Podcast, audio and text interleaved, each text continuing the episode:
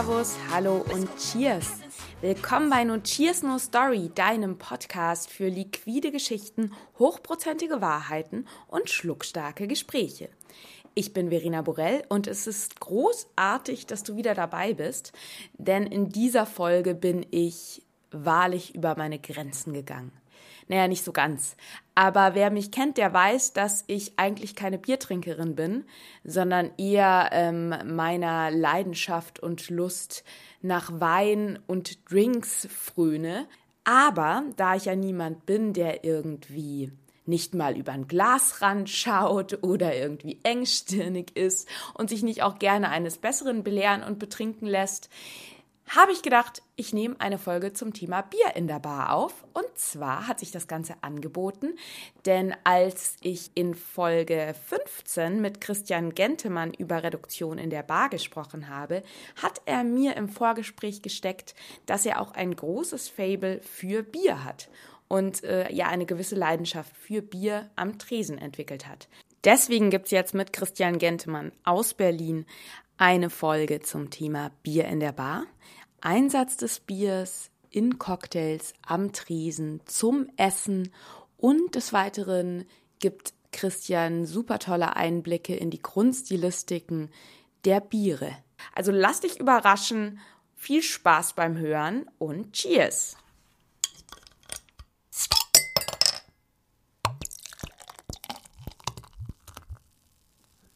Lieber Christian, wundervoll, dass ich dich jetzt schon zum zweiten Mal hier in meinem Notiers No Story Podcast begrüßen darf. Wieder quer durch Deutschland, beziehungsweise über FaceTime Audio aus Berlin. Und genau, heute soll es ja um ein Thema gehen, was von deiner Seite kam. Vielleicht äh, magst du direkt mal sagen, worum es in diesem Podcast geht und warum du dir das gewünscht hast. Ja, das stimmt. Äh, ja, schön wieder da zu sein. Ähm, ich ähm, habe mich, also jeder, der mich irgendwie in den letzten Jahren so ein bisschen kennt und verfolgt hat, hat gemerkt, dass ich in den letzten Jahren ähm, eine relativ große Leidenschaft für das Thema Bier entwickelt habe und ähm, Du hattest von der einen oder anderen Idee erzählt, wo deine Podcast-Themen hingehen sollten in die Richtung. Und da dachte ich, Mensch, es wäre doch spannend, mal über das Thema Bier als Genussmittel oder Bier als, als ähm, als, als Thema für die Bar im Allgemeinen zu besprechen. Genau, darum soll es gehen. Ich hatte ja jetzt schon eine Folge über Champagner rausgebracht und es wird auch demnächst noch eine Folge über Wein Cocktails geben. Und deswegen fand ich total, habe ich mich total gefreut, als du eben gesagt hast, dass du ein Fable, ein tresenrelevantes Fable für Bier hast. Jetzt für jeden, der die erste Folge mit dir nicht gehört hatte, vielleicht sagst du noch einen Satz, wo man dich findet und ähm, was euer Konzept ist in deiner Bar ist. Mhm, also genau, ich bin ähm, hier in Berlin in der Bar am Steinplatz. Ähm, die Bar ist im gleichnamigen Hotel am Steinplatz und ähm, wir sind jetzt seit knapp oder wir sind im fünften Jahr. Und die Idee der Bar war von Anfang an, ähm, einen kleinen regionalen äh, Schwerpunkt zu haben und diesen regionalen Ansatz immer wieder mit internationalen Einflüssen zu mischen. Und ähm, wir haben aktuell drei Hauptthemen, mit denen wir uns viel beschäftigen. Zum einen wir machen wir viel natürlich mit Drinks, beschäftigen uns viel mit dem Thema Bier und ähm, das Thema ähm, Barfood liegt uns auch sehr am Herzen. So als drei Oberbegriffe ist das eigentlich das, was wir was wir viel machen. Genau, wer da vielleicht noch mal tiefer auch ins Konzept einsteigen will, ähm, für den werde ich den anderen Podcast mit dem Christian, wo wir wirklich auch noch mal genau ins Detail gegangen sind, da findest du den Link in den Show Notes. Aber jetzt, genau, du hast schon gesagt, ein Schwerpunkt ist Bier. Aber so von außen betrachtet ist ja Bier doch zwar einerseits hat man diese ganzen Craft-Bier-Geschichten und so weiter, aber ich habe immer das Gefühl, so wirklich in Cocktail, also in, in so Cocktailbars, ist meistens sind so ein, zwei Bier auf der Karte. Und zwar auch in einer Stadt wie München, wo ja Bier durchaus eine Rolle spielt. Warum denkst du, hat das Bier da eine sehr, ich sag mal, einen sehr eingeschränkten Wirkungsraum in der Bar und was ist dein Ansatz, was machst du anders und weshalb?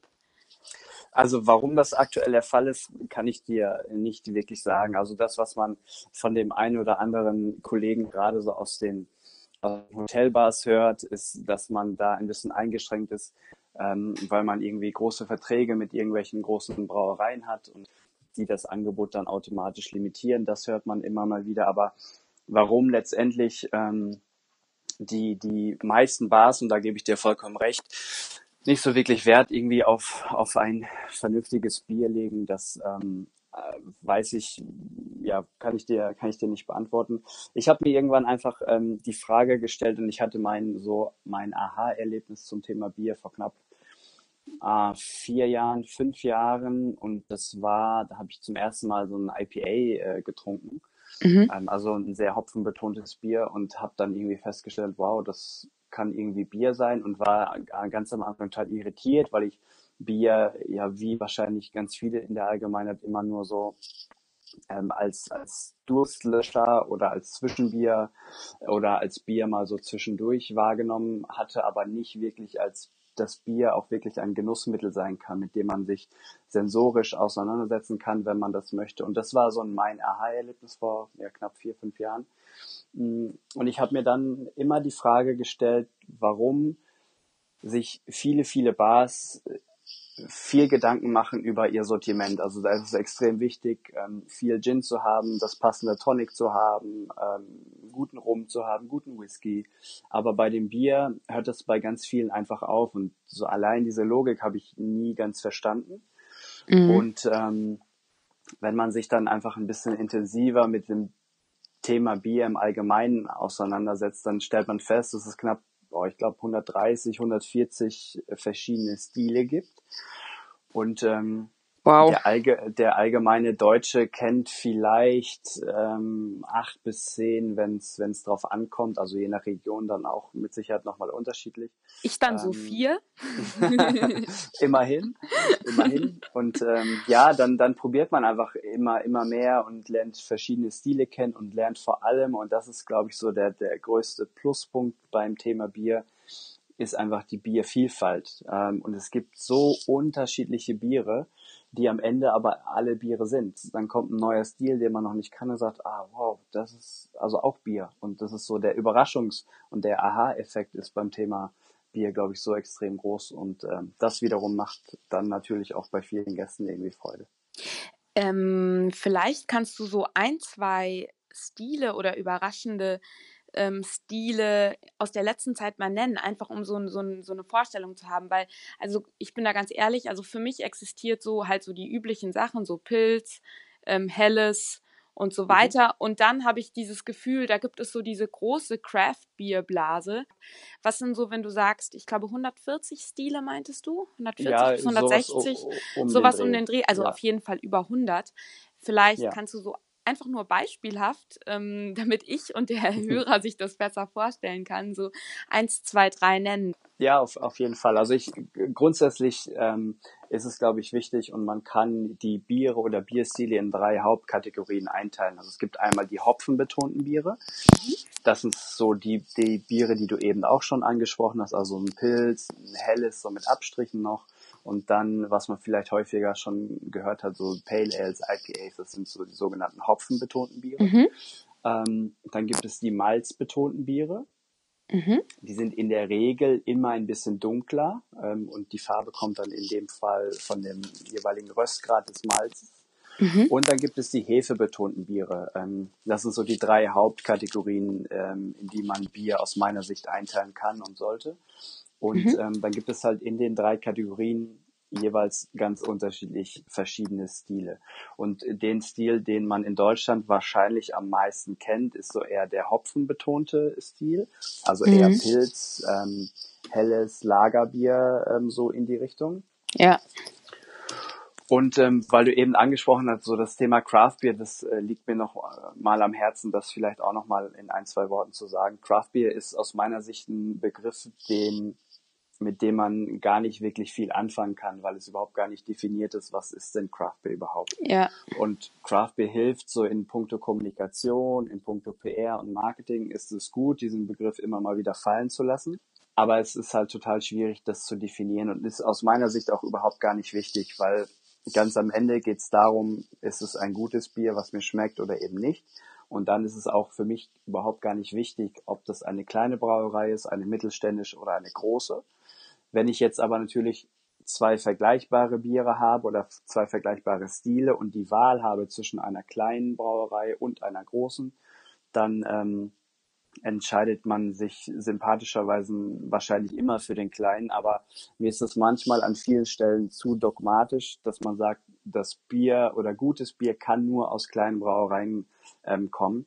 Und mhm. das äh, aus meiner Erfahrung stimmt einfach nicht, weil es gibt so viele traditionsreiche, gerade mittelständische Brauereien, gerade im Bereich Bayern, ähm, die, die so großartige Biere machen, die konstant gute Biere machen ähm, ja. und die mit diesem Begriff Craft Beer gar nichts am Hut haben. Oder auch wenn man nach Belgien schaut, Belgien ist so für mich so die Könige der Biere und ähm, die machen ihre Biere seit Hunderten von Jahren immer in der gleichen Qualität, immer konstant, immer gut und für die ist Craft Beer äh, ist völlig unwichtig, weil die einfach so etabliert sind und so erwachsen in, mit dem Thema Bier umgehen.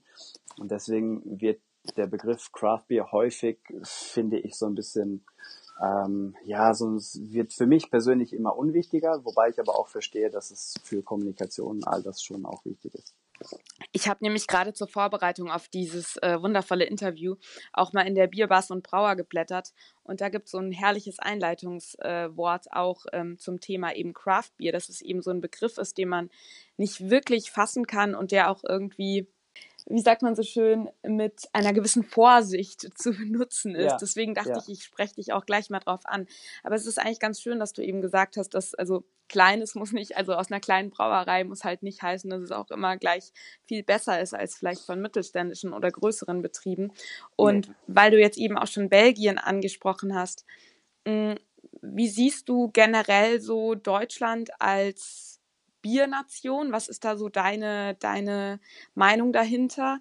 Weil wir ja einerseits haben wir natürlich diesen Ruf auch weg, ähm, quasi immer ein Bier eigentlich äh, in der Hand oder Hosentasche zu haben. Andererseits ist es ja auch so, dass, wie du gesagt hast, es zum Beispiel auch gerade im Barbereich dann wiederum wenig irgendwie Offenheit ist. Wie, wie siehst du Deutschland als Biernation? Also Deutschland als Biernation ist, wie du richtigerweise gesagt hast, schon immer mit, mit großartiger Tradition ausgestattet. Ähm, und letztendlich ist, ist das wahrscheinlich auch der Grund, warum wir in Deutschland uns darauf so lange haben ausgeruht, weil wir immer, immer gute Biere hatten. Also selbst die, die Biere der großen, der großen Marken, der großen Brauereien sind alles keine schlechten Biere. Mhm. Also wirklich alles vernünftig gebraute, handwerklich gemachte Biere. Das Problem ist nur, dass sie alle mehr oder weniger gleich schmecken. Also wenn man sich so die zehn großen Brauereien nimmt, das probiert, dann wird das eine ein bisschen herber, das andere ein bisschen weniger herb schmecken. Aber im Prinzip sind das alles Biere, die austauschbar sind.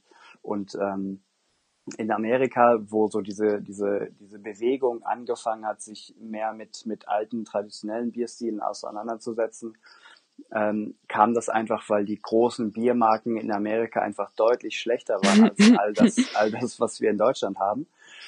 Und ähm, also die Not und der Bedarf war einfach viel größer in Amerika als das in Deutschland. Und ähm, was jetzt in Deutschland einfach ich in den letzten Jahren beobachtet habe, ist, dass gerade natürlich viele, viele kleine Brauereien oder Brauer versuchen, auf den Markt zu kommen. Mhm. Und bei vielen ist so die größte Herausforderung aus meiner Sicht, dass sie, dass sie Konstanz in ihre Produkte bekommen. Also man hat immer mal wieder großartige Biere, großartige Sude probiert und dann denkt man darüber nach, dass vielleicht irgendwie für die Bar interessant sein könnte. Dann probiert man aber in zwei, drei, vier Monaten nochmal, um sich irgendwie nochmal äh, sicher zu gehen und dann schmeckt das Bier auf einmal komplett anders.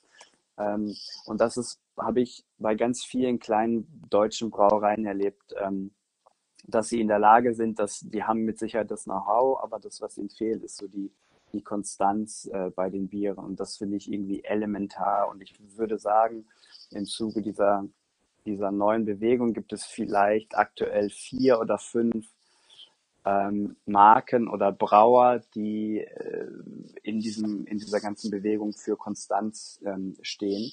Und das sind so, glaube ich, auch die die Marken und die Brauer, die auch ähm, langfristig am Markt entstehen, weil es werden immer wieder mal kleine Brauereien dazukommen, kleine Brauer, aber ähm, ob das wirklich dann nachhaltig erfolgreich ist, das wage ich in vielen Fällen zu bezweifeln. Und Deutschland als, als Biernation und Bierland ist aktuell mit Sicherheit sehr ähm, sehr dynamisch. Also es passiert total viel. Allein wenn wir hier mal nach Berlin schauen, ich glaube, es gibt aktuell 13, 14, 15 aktive Brauereien ähm, äh, wieder, muss man ja schon fast sagen. Mhm. Und ähm, es ist auf jeden Fall viel Bewegung drin und ich bin gespannt, wie viele der jetzt neuen Brauereien auch in zehn Jahren noch da sind. Also ich glaube eher weniger. Ähm, du hast gerade diese konstante Qualität angesprochen. Woran liegt das denn, dass, äh, also, dass sich das geschmacklich verändert? Weil, also jetzt mal ganz blöd gefragt, das ist ja nicht so wie bei Wein, wo jeder Jahrgang einfach unterschiedlichen Bedingungen ausgesetzt ist. Du kannst ja beim Bier ja eigentlich schon mhm. äh, das Ganze geschmacklich so beeinflussen, oder? Da hast, du, da hast du vollkommen recht. Das Problem bei vielen ist natürlich, wenn sie gerade anfangen, dann haben sie natürlich nicht von jetzt auf gleich eine eigene Brauerei. Mhm. Also sind viele, gerade junge Brauer, als sogenannte Gypsy-Brauer unterwegs. Das heißt, dass sie einfach von Brauerei zu Brauerei gehen und da ihre Biere brauen.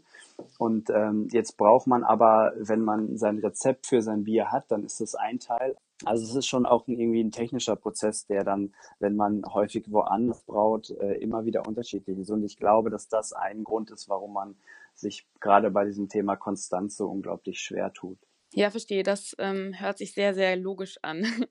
Ich würde gerne jetzt, da wir jetzt so schön über Deutschland und ähm, Belgien und die Hauptkategorien gesprochen haben, den, den Radius verengen und uns an die Bar begeben. Mhm. Wie gehst du vor? Denn also die, die erste Sache, die mir jetzt irgendwie gerade einfiel, als du so über die Vielfalt im im Beer Heaven gesprochen hast und auch ähm, die Dynamik, die da gerade auf dem Markt ist und eben dein, dein Erstaunen, warum Bier dann im Gegensatz zu eben anderen Spirituosen in der Backbar doch eher einflaschig zu Hause ist. Das kollidiert ja eigentlich so ein bisschen mit deinem sonst eher reduzierten spirituosen Ansatz. Wie, wie kann ich mir das konkret bei dir jetzt vorstellen? Also wie viele Biere hast du auf der Karte? Ähm, ja, erzähl einfach mal. Also du hast äh, vollkommen recht und wahrscheinlich, äh, wenn man so das erste Interview gehört hat und dann jetzt, wenn ich sage, dass wir knapp immer so plus minus 30 Positionen Bier auf der Karte der haben. Der Gentemann weiß einfach nicht, was er will. genau, macht mal so, mal so. Also der Grund ist relativ simpel. Wenn ich die Auswahl der Biere wie bei den mhm. Spirituosen so limitieren würde, dann würden wir, äh, würden wir dem Thema Bier die größte Stärke nehmen, weil die größte Stärke, die das Thema Bier hat, ist Biervielfalt. Und ähm, dadurch äh, brauchen wir einfach eine gewisse Auswahl und auch Anzahl an Bieren, um einfach zu zeigen, was das Thema Bier als Genussmittel geschmacklich einfach kann. Und wenn wir mal anfangen, ich hatte es eben schon kurz gesagt, ähm, so die hopfenbetonten Biere sind eigentlich die Biere, die ähm, am empfindlichsten sind. Also Hopfen ist eigentlich das empfindlichste, äh, die empfindlichste Zutat beim Bier. Und ähm, ist aber eigentlich eher so der, der Stil, gerade Pale Ale und IPAs sind so im Zuge dieser Craft Beer Welle, so nenne ich es jetzt mal, eigentlich die Biere, die, die, die modern und am bekanntesten mhm. sind. Das sind aber auch aus meiner Sicht die Bierstile, die die deutschen Brauer ähm, am schlechtesten beherrschen. Und wenn man hopfenbetonte Biere aus Deutschland mit denen aus Amerika vergleicht, dann merkt man, dass in Amerika einfach viel erwachsener sind und viel ausgereifter, viel balancierter. Ähm, also das ist aus meiner Sicht irgendwie eine, äh, mindestens ein anderes Level im Vergleich hopfenbetonte Biere Deutschland und Amerika.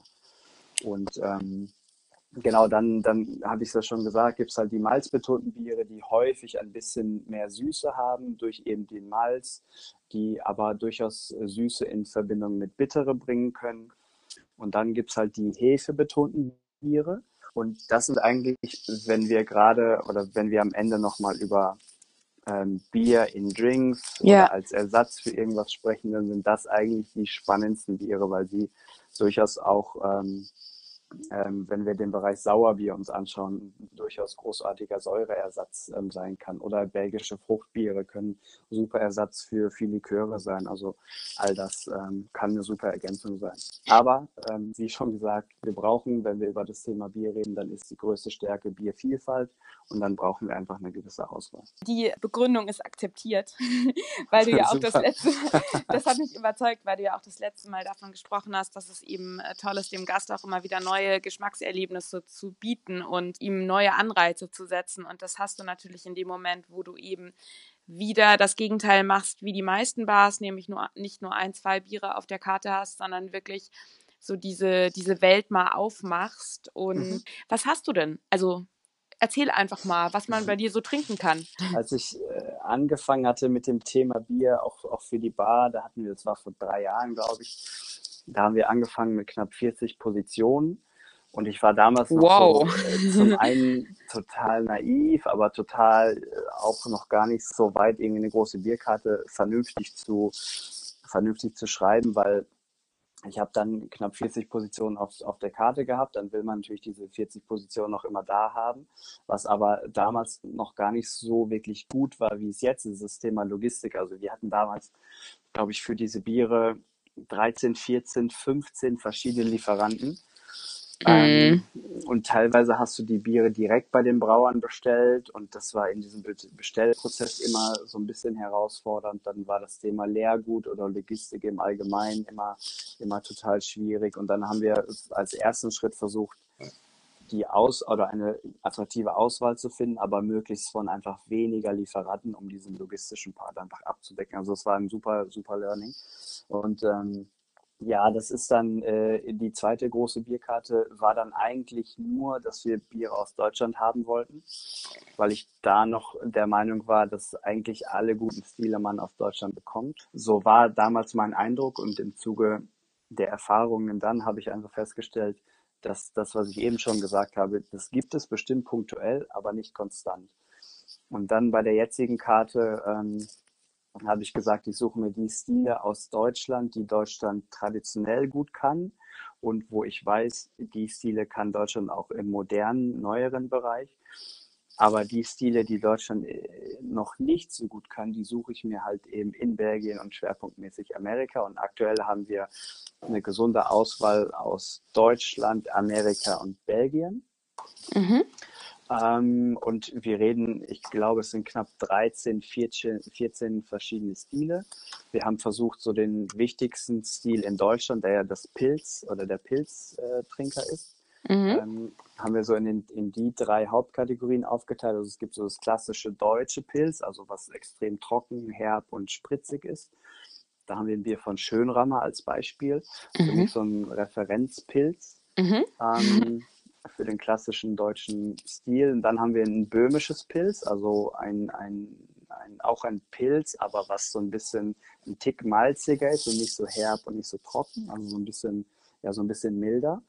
Geil. Und dann haben wir ein neues, modernes Pilz aus Hamburg von Buddleship und ähm, das zeichnet sich dadurch aus, dass es am Ende des Brauvorgangs einfach nochmal mit, mit sogenanntem Aromahopfen gestopft wurde, sagt man. Also einfach am Ende nochmal mit einer gewissen Art von Hopfen aromatisiert wurde. Und das ist das, was man dann in der Nase hat, so dieses fruchtige, blumige teilweise. Das kommt dann am Ende in den meisten Fällen von Aromahopfen. Und so haben wir den wichtigsten Stil, also das Pilz in drei verschiedene äh, Interpretationen dargestellt, also klassisch deutsch, böhmisch und neu und modern. Und diese Herangehensweise haben wir versucht, auf dann noch zwölf oder dreizehn weitere Stile zu übertragen.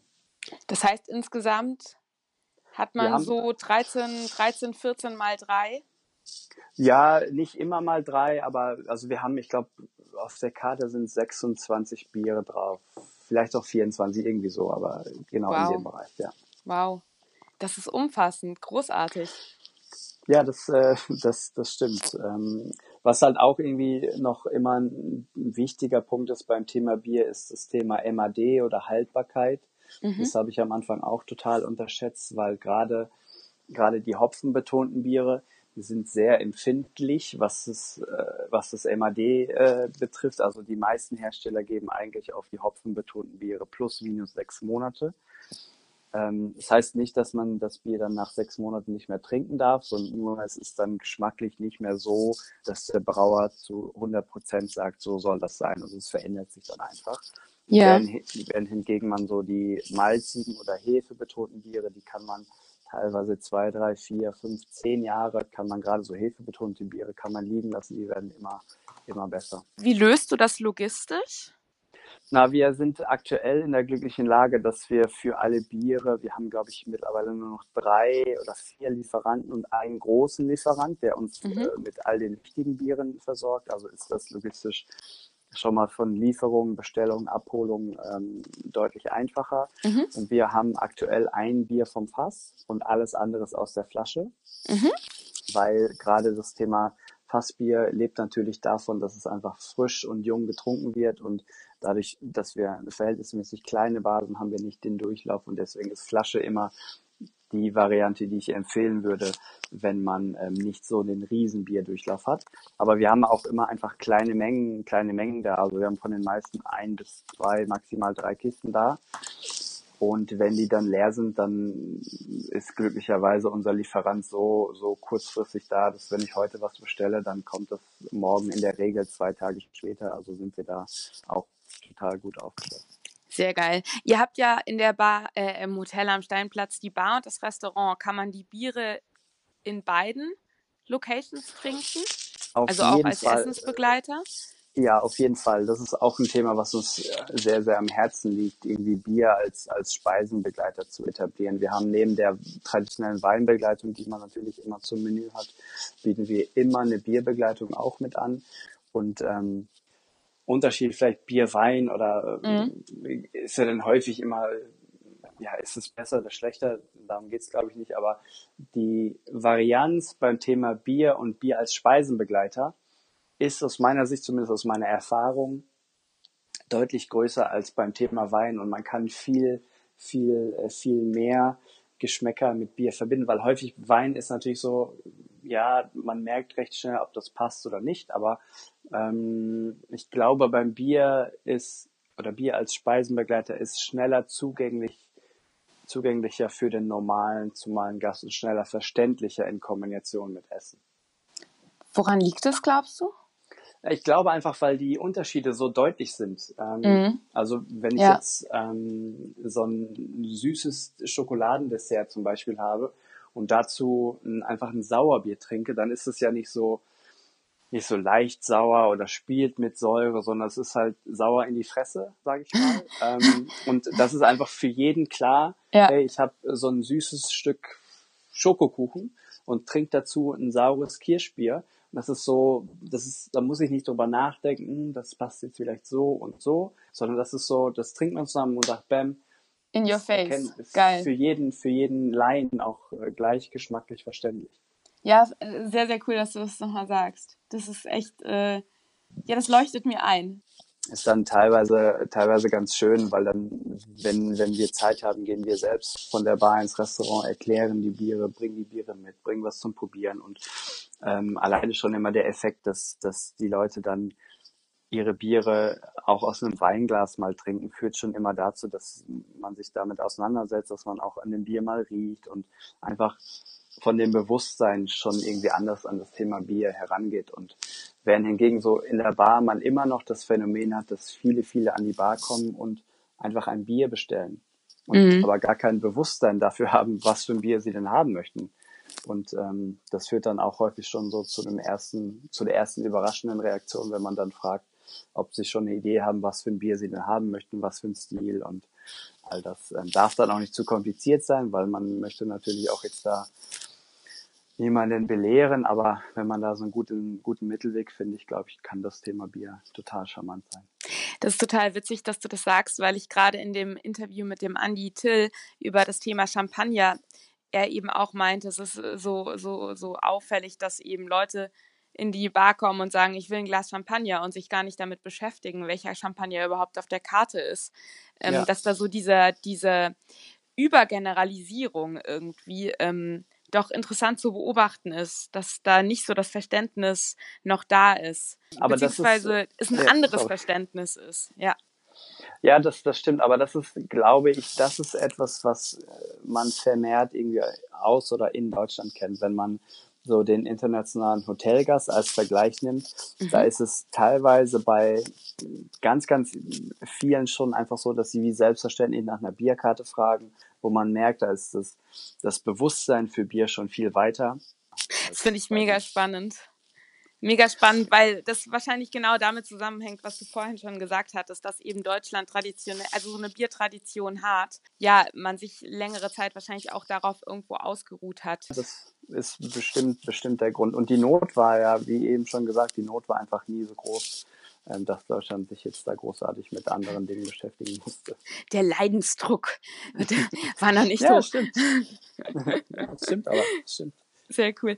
Ähm, jetzt nochmal zu deinen Gästen, weil du eben gesagt hast, dass ähm, der Restaurantgast durchaus dann das Bier schon anders wahrnimmt, gerade wenn man es dann irgendwie in entsprechenden Gläsern, die nehme ich an, auch vom Stil her immer variieren. Also du hast jetzt auch davon gesprochen, Biere in Weingläsern zu servieren. Ich denke, da geht es dann auch darum, ob eben ein Bier mehr Öffnung durch den Sauerstoff braucht oder ähm, eben nicht, denke genau, ich mal.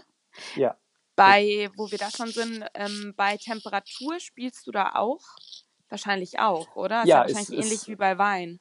Ja, definitiv. Ist auch ein sehr wichtiger Punkt. Also ich glaube, grundsätzlich kann man sagen, dass die allermeisten malzbetonten Biere, also eher die dunkleren Biere, ähm, die kann man durchaus ein paar Grad wärmer trinken als, ähm, als jetzt äh, 13, 14 Grad. Also ähm, würde ich sagen, ist das eine gute, gute Trinkempfehlung. Während hingegen man sehr so, so ein klassisches Pilz durchaus einfach wirklich gut gekühlt trinken sollte. Aber Temperatur ist auch ein ja, wichtiger Faktor, weil das, weil das Bier sich gerade in so einem, in einem großen Weinglas ähm, durchaus auch verändert und ähm, mit äh, steigender Temperatur in vielen Fällen auch besser wird, ja. Ja, das kann ich mir nämlich gut vorstellen, dass sich da nämlich manche Aromen nochmal öffnen müssen. Ja. Total. Und wie wird das jetzt so aufgenommen? Also, wenn du hast eben schon gesagt, der Gast in der Bar kommt rein, bestellt ein Bier, er kriegt dann von euch eine kleine Beratung. Musst du dich da viel erklären oder hast du das Gefühl, dass da eigentlich die Leute positiv überrascht sind? Ja, das, das schon. Ähm, und auf jeden Fall muss man aber auch viel erklären, was aber auch wiederum einfach gut äh, ist, weil man einfach, ähm, das passt am Ende total gut zu uns, weil wir natürlich immer versuchen, mit dem, was wir machen, möglichst einen Zugang zu den Gästen bekommen, äh, zu bekommen und das gern auf einer inhaltlichen Basis. Und so haben wir dann auch beim Thema Bier einfach einen, einen, guten Punkt, wo wir äh, sofort und ganz schnell mit den Leuten interagieren können. Und gerade wenn man so das Beispiel Pilz nimmt, also die allermeisten Deutschen möchten ja, wenn sie ein Bier bestellen, einen, erwarten dann irgendeinen Pilz oder ein helles oder ein Lager, ähm, sowas in die Richtung. Mhm. Und wenn man einfach dann schon aufzeigen kann, dass es auch in diesem Stil nochmal Vari Variationsmöglichkeiten gibt, ohne dass es dann zu oberlehrerhaft rüberkommt. Aber wenn man einfach nur kurz nachfragt, hey, der Lust auf so ein klassisches deutsches äh, trockenes Pilz oder eher ein bisschen was malzigeres oder vielleicht eher was modernes, dann reicht es eigentlich schon als, als Fragemoment.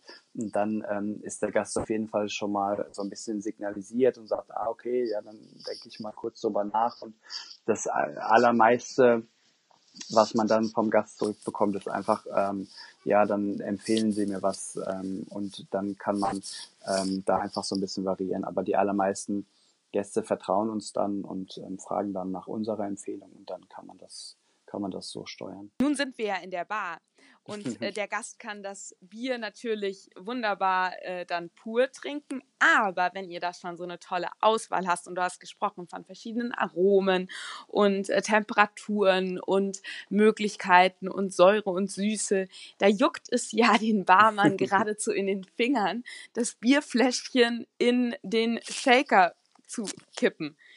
Wie stehst du zum Thema Einsatz von Bier in Cocktails? Ähm, was sind vielleicht sogar aktuell Drinks, die ihr auf der Karte habt, wo du das Thema Bier reinbringst? Und ja, was ist da so deine, was sind da so deine Ansätze, welche Funktion Bier im Cocktail einnehmen kann? Ähm, ja, also ich glaube, dass das aktuell und auch so in der, in der nahen Zukunft noch ein Thema sein könnte, was man viel, viel intensiver spielen könnte. Also das, was wir machen, wir versuchen häufig schon Bier als Zutat für einen Drink zu benutzen und ähm, wir hatten, äh, wir hatten ganz am Anfang mal eine, als Beispiel eine Blood and Sand Interpretation, mhm. wo wir eben diesen, diesen Kirschlikör, der in dem Rezept Verwendung findet, gegen ein belgisches Kirschbier ausgetauscht haben. Und das Ach, Spannende, das Spannende da war einfach, dass wir die Aromatik, also die Kirscharomatik in diesem Drink hatten, aber zusätzlich das spannende Element der Kohlensäure nochmal hatten. Und das hat den Drink halt komplett verändert ähm, in der in der, in der Wahrnehmung auch vom Mundgefühl. Also geschmacklich war das sehr ähnlich, aber der, der, der Pluspunkt war einfach diese zusätzliche Kohlensäure und das hat total gut, äh, total gut funktioniert. Ähm, was wir aktuell sehr, sehr viel machen, ist mit Sauerbeeren zu arbeiten und gerade so eine traditionelle Berliner Weiße die jetzt ähm, in den letzten Jahren immer mal wieder vermehrt kommt, ähm, kann ein super Ersatz sein, wenn man Säure in dem Drink braucht. Und auch da wieder das spannende Element der, der Kohlensäure ist dann so ein, so ein Pluspunkt. Und das, was wir, was wir regelmäßig auf, auf allen Karten eigentlich immer hatten, wir hatten immer einen Drink, wo wir irgendeinen Sorbet aus der Küche bekommen Mhm. Dieses Sorbet wird dann in den meisten Fällen nochmal so ein bisschen aromatisiert mit irgendeinem Obstbrand, Obstgeist mhm. und wird dann äh, angefangen, aufgegossen mit einem Schaumwein. Wir haben diesen Schaumwein jetzt durch eine Berliner Weiße ersetzt. Ach geil. Ähm, und wir geben dann dieses Sorbet mit eben dem, äh, mit dem Bier in, in einen Blender und blenden quasi die Kohlensäure und das Sorbet. Und dann kriegt man so eine schaumig, fluffige Konsistenz. Und ähm, dann gießen wir am Ende, wenn der Drink dann in, in, das, in die Schale kommt, gießen wir das nochmal mit einem kleinen Schuss Berliner Weiße auf. Dann haben wir einmal diese cremig, äh, nicht cremig, äh, fluffig, schaumige Textur und dann am Ende aber wieder das Element Kohlensäure. Also ich glaube, man kann Bier mittlerweile auf jeden Fall als äh, Süßungsmittel ersetzen, wenn man an die malzbetonten Biere denkt.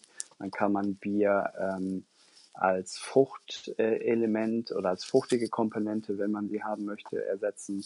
Und man kann Bier auch als Säurequelle nutzen. Also hat man schon mal drei Ansätze, in denen man, äh, in denen man Bier einsetzen kann. Mega spannend, weil du eben gerade so dieses Sauerbier, kannst du mal ganz kurz sagen für alle nicht Bier-Experten wie ich, Hust, ähm, was das Sauerbier auszeichnet oder was das eigentlich ist? Also Sauerbiere fallen in die Kategorie hefebetonte Biere und das, was die Biere sauer macht, sind ganz spezielle Hefe oder Hefekulturen. Mhm. Und ähm, so der in Deutschland bekannteste Sauerbierstil ist eine klassische Berliner Weiße. Mhm. Und ähm, eine klassische Berliner Weiße wurde seit ewigen Zeiten in, in Berlin, also muss auch nur aus Berlin kommen, um Berliner Weiße zu heißen, ähm, wurde aber ewig nicht hergestellt, ähm, zumindest nach richtiger Machart. Und äh, das Besondere dabei sind halt ganz äh, besondere Hefesorten, sogenannte Brettanomyces-Hefe. Und ähm, eigentlich wollen die Brauer aber natürlich sogenannte Hefekulturen einfach nicht in ihrer Brauerei haben, weil die Gefahr zu groß ist, dass diese Hefekulturen auf die anderen Biere sich übertragen ah, verstehe. und ähm, dann auch die anderen Biere sauer machen. Und das war der Grund, warum das einfach viele nicht gemacht haben. Es gibt jetzt aktuell zwei Brauereien in Berlin, die es machen. Eine Brauerei, ähm, die machen nur Berliner Weiße in verschiedenen Interpretationen, aber die machen kein anderes Bier, nur das. Wie heißen die? ähm, Schneeeule. Mhm. Ähm, Schneeeule heißt die eine Brauerei und die hat jetzt aktuell, glaube ich, vier Interpretationen gemacht. Also eine Berliner, eine klassische Berliner Weiße, dann hat sie was mit Jasminblüten gemacht. Abgefahren. Ähm, und dann hat sie jetzt noch zwei neue ähm, gemacht, die ich aber noch nicht, noch nicht probiert habe. Und dann die andere Brauerei ist äh, die Brauerei Lemke. Und Lemke ist so eigentlich eine schon sehr etablierte Brauerei. Aber mhm. die haben sich sehr intensiv mit diesem Thema Berliner Weiße auseinandergesetzt und die haben jetzt vor kurzem ihre Berliner Weiße rausgebracht. Und ähm, dann gibt es eigentlich, woher dieser Stil noch bekannt geworden ist, ist so diese belgischen Sauerbiere. Ähm, und auch da kommt das Saure immer wieder über Hefekulturen, aber es sind dann eben keine oder nicht diese Brettanomyces-Hefen, die ich eben, die typisch für Berliner Weiße sind, sondern einfach andere Hefekulturen. Das ist ähm, so ein Genuss, die zu trinken, weil die so extrem balanciert sind, die eben nicht nur Säure haben, sondern sie sind in der Säure nicht so, dass es irgendwie sich anfühlt, man beißt in irgendeine Zitrone, sondern es ist so eine reife Säure. Also man merkt es schon, aber es ist trotzdem sehr, sehr angenehm zu trinken. Und ähm, häufig hat man dann irgendwie noch so was leicht Fruchtiges dabei. Also es, äh, ja, belgische Sauerbiere sind so mit die Königsdisziplin an Bieren, die ich, die ich kenne. Genial. Also das heißt eigentlich, du hast es schon super zusammengefasst, eben gerade Einsatz von Bier einmal als Süßungsmittel, entweder als fruchtige Komponente oder eben so Saure, Sauerbiere auch als Säurequelle. Genau. Ähm, jetzt hast du schon so toll geschwärmt vom ähm, belgischen Sauerbier. Gibt es denn, ich frage dich jetzt extra nicht nach deinem Lieblingsbier, weil das ist genauso diese blöde Frage wie nach irgendwie Lieblingsdrink oder Lieblingswein oder Lieblingskind oder Lieblingsbar. Äh, Gibt es ein, zwei, drei Biere, die dir in den letzten Monaten untergekommen sind, die dazu geführt haben, dass du erstaunt mit den Augenbrauen hochgezogen hast und ein, ein gewisses Wow-Moment erlebt hast? Gibt es da welche, wo du sagst, boah, jeder, der jetzt irgendwie zuhört und äh, Bock auf was Cooles, Abgefahrenes, Überraschendes hat, sollte sich die mal anschauen, vielleicht auch für die eigene Bar? Ja, gibt es auf jeden Fall. Also mein, mein ähm, Wow-Erlebnis ähm, generell zum Thema Bier war auf jeden Fall ein belgisches Sauerbier und das erste, was ich getrunken habe, war äh, ein, ein Bier von Rodenbach. Rodenbach Grand Cru nennt sich das. Ähm, ja, das ist, Rodenbach ist eigentlich eine sehr traditionelle belgische Brauerei, gibt schon ganz, ganz lange. Und die machen halt fantastische belgische Sauerbiere. Und das war so das erste Mal, dass ich ein Sauerbier getrunken habe. Ähm, und habe halt da einfach gemerkt, so wie vielschichtig und wie, wie komplex einfach ähm, Bier sein kann, weil ich meine, ich habe vorher noch nie irgendwie ein saures Bier getrunken und dachte, hey, mhm. das ist das völlig konträr, wie ich Bier eigentlich wahrgenommen habe. Ein Rodenbach Grand Cru ist eigentlich auch mittlerweile im Online-Bereich relativ simpel zu bekommen. Mhm. Ähm, das zweite Bier, was mich auf jeden Fall nachhaltig beeindruckt hat, ist schon ein sehr spezielleres Bier, ist ähm, ein belgisches Trappistenbier. Ähm, und ähm, das, was ich am liebsten trinke, ist aber auch das Bier, was am schwersten zu bekommen ist, ist Westfleterin. Was ist ein Trappistenbier? Trappistenbier ist ähm, Trappisten. oder Trappist ist im Prinzip so ein Qualitätssiegel und es gibt auf der Welt, ich glaube, aktuell elf Klöster, sagt man Klöster oder Kloster? Äh, ich glaube, es geht sogar beides. Okay, dann nehmen, dann nehmen wir beides. Ähm, Gibt es äh, eben elf Klöster auf der Welt, die eben dieses äh, Trappistensiegel haben dürfen. Und das steht dann dafür eine ganz äh, besondere Qualität. Also alles, was so ein Trappistensiegel hat, steht einfach für herausragend und super. Handpicked. Und, ähm, ja, total hochwertig. Und dann gibt es eben ein Kloster, ähm, ähm, die ein, ein, ein Bier machen oder die drei Biere machen, eben Westfleterin. Mhm. Und das gibt es in einem, da gibt es ein Westfleterin 6, Westfleterin 8 und Westfleterin 12. Und das mhm. gerade das 12er ist so ein, ja, so ein, auch ein hefebetontes Bier, aber kein saures Bier. Mhm. Ähm, wenn man es kategorisch einstufen würde, dann ist es eigentlich ein belgisches Quadruppel, also ein sehr dunkles, ähm, malzig hefiges Bier. Und das Bier ähm, ist, ähm, ich glaube, vier oder fünfmal auf so den wichtigsten amerikanischen Bewertungsplattformen zum besten Bier der Welt gewählt worden. Wow. es gibt eine, eine interessante Geschichte dabei. Ob das aktuell immer noch so ist, weiß ich nicht, aber ähm, es gibt auf YouTube auch ganz viele Videos dazu, um wie man an dieses Bier bekommt. Also das Bier wird ausschließlich in dem Kloster selber verkauft und ähm, um an dieses Bier zu kommen, muss man vorher in diesem Kloster anrufen oder einen Termin machen. erstmal erstmal Beichte ablegen. Ja, ja dann, dann kriegt man ein Zeitfenster, in dem man dorthin fahren darf. Dann kriegt man maximal zwei Kisten und wenn du dich registriert hast, also ob äh, per E-Mail-Adresse oder per Telefonnummer, wird halt deine jeweilige Nummer oder Adresse gespeichert und für die nächsten sechs oder acht Monate gesperrt. Und erst dann kannst du wieder hinfahren und Krass. kannst wieder Bier bestellen. Okay, ähm, also gesagt, nicht das, das beste Einstiegsbier, um mit seiner, um in, in seiner Bar Bier an den Nein, Mann zu bringen. Das, das nicht, aber es gibt eine wunderbare Alternative, das ist St. Bernardus 12. Mhm.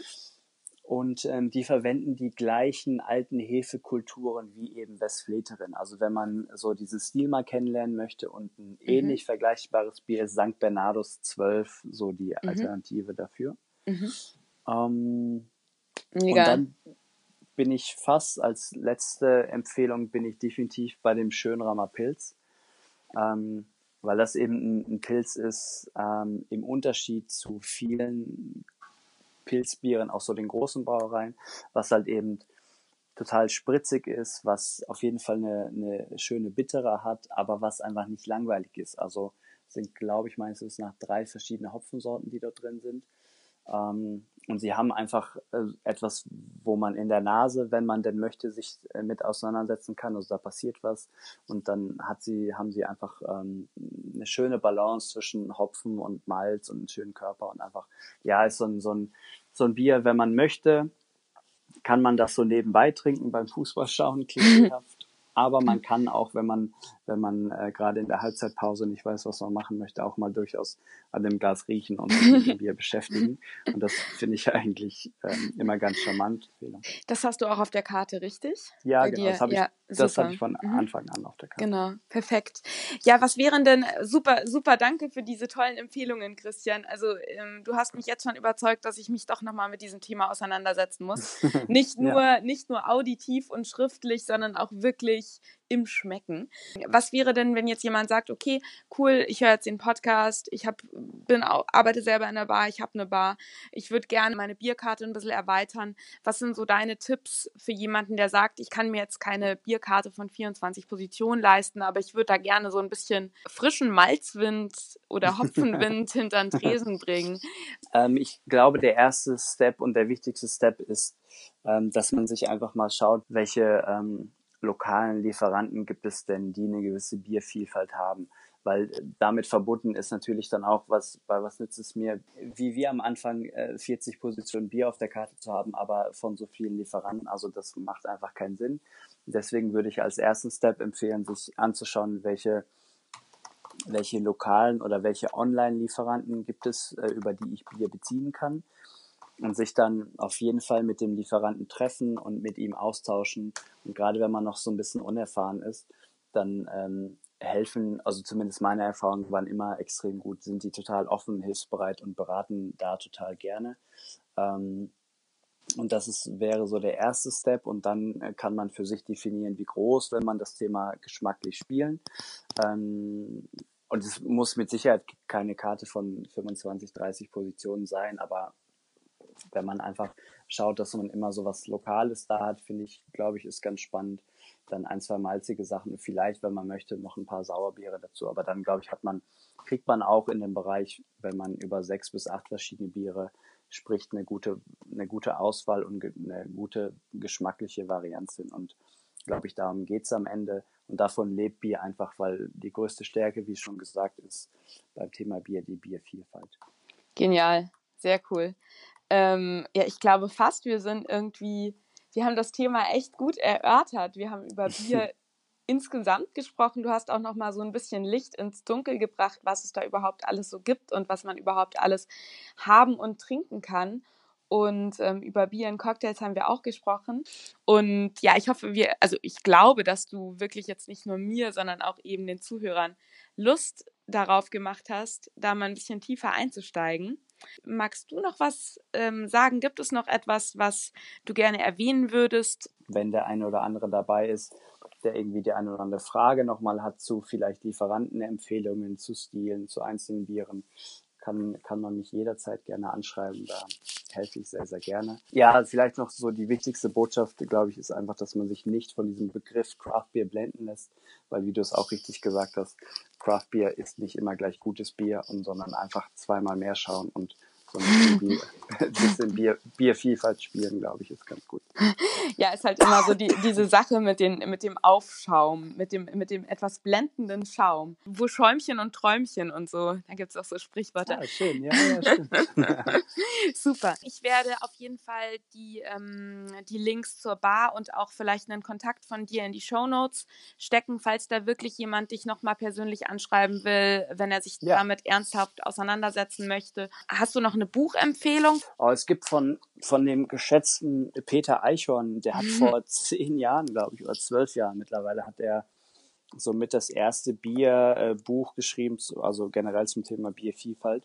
Das finde ich immer noch äh, so als gutes Einstiegsmittel, weil er schreibt über viele Stile, stellt äh, viele Biere vor. Also das ist immer ein gutes Einsteigerwerk, wie ich finde. Perfekt. Dann werde ich dich noch später um eine, um die Zusendung eines Biercocktailrezepts bitten, weil dann kann jetzt auch der Hörer, wenn er Lust hat, nochmal bei meinem Blog-Eintrag sich ein Cocktailrezept anschauen und das vielleicht schon direkt nachmixen. Mhm. Und ansonsten würde ich sagen, vielen, vielen Dank, Christian, dass du dir erneut Zeit genommen hast. und ähm, ich fand es super, super cool. Ich habe mega viel gelernt. Ich fand es sehr, sehr spannend, mit dir darüber zu sprechen. Und ja, vielen lieben Dank dir. Sehr gerne, hat viel Spaß gemacht.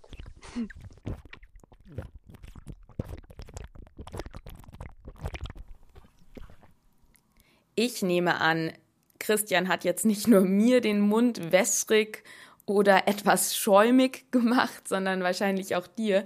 Und du hast jetzt total Lust, dir ein Bier aufzumachen.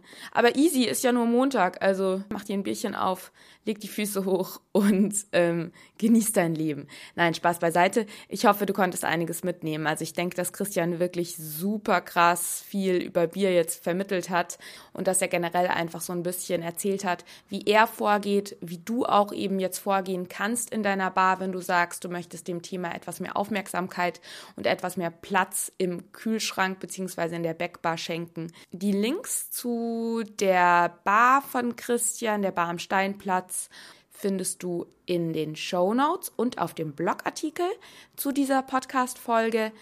Und du findest natürlich auch in den Show Notes alle Links zu meinen Seiten. Also wenn du dich für No Cheers No Story auch in schriftlicher Form interessierst, da findest du den Link zu meinem Blog wo ich auch immer noch ähm, ausführlichere Artikel poste. Du findest den Link zu meiner Facebook- und Instagram-Seite. Und ich würde mich sehr freuen, wenn du mir Feedback zu diesem Podcast gibst. Auch gerne irgendwie, wie dir das Thema gefallen hat, wie dir der Interviewpartner gefallen hat. Und ähm, vielen, vielen Dank auch für das ganze positive Feedback, was zu den letzten Folgen kam. Danke für jedes positive Kommentar. Ich bin da echt mega, mega happy, wenn ihr mir schreibt, wenn ihr mir Bewertungen hinterlasst. Das kannst du entweder per Direct Message bei Facebook machen oder du postest mir bei Instagram unterhalb des Postes zu dieser Podcast-Folge etwas oder am liebsten, wenn dir der Podcast gut gefallen hat, wäre es grandios, großartig, lobenswert und absolut tugendhaft, wenn du mir eine positive Bewertung bei iTunes hinterlässt. Ich sage das jedes Mal, ich höre auch nicht damit auf, denn die Bewertungen sind enorm wichtig um im Ranking aufzutauchen, damit dieser Podcast einfach von mehr Leuten gehört wird und so großartige Menschen wie Christian Gentemann dieses Wissen an noch mehr Leute aus der Szene weitergeben können. Deswegen teil diesen Podcast fleißig, schick die Folge Freunden, Kollegen, Bartendern, äh, jedem, der irgendwie Lust auf liquide Hochprozenter hat. Ansonsten würde ich dir jetzt einfach eine grandiose Woche wünschen. Wir hören uns nächste Woche wieder und bis dahin, stay thirsty und cheers!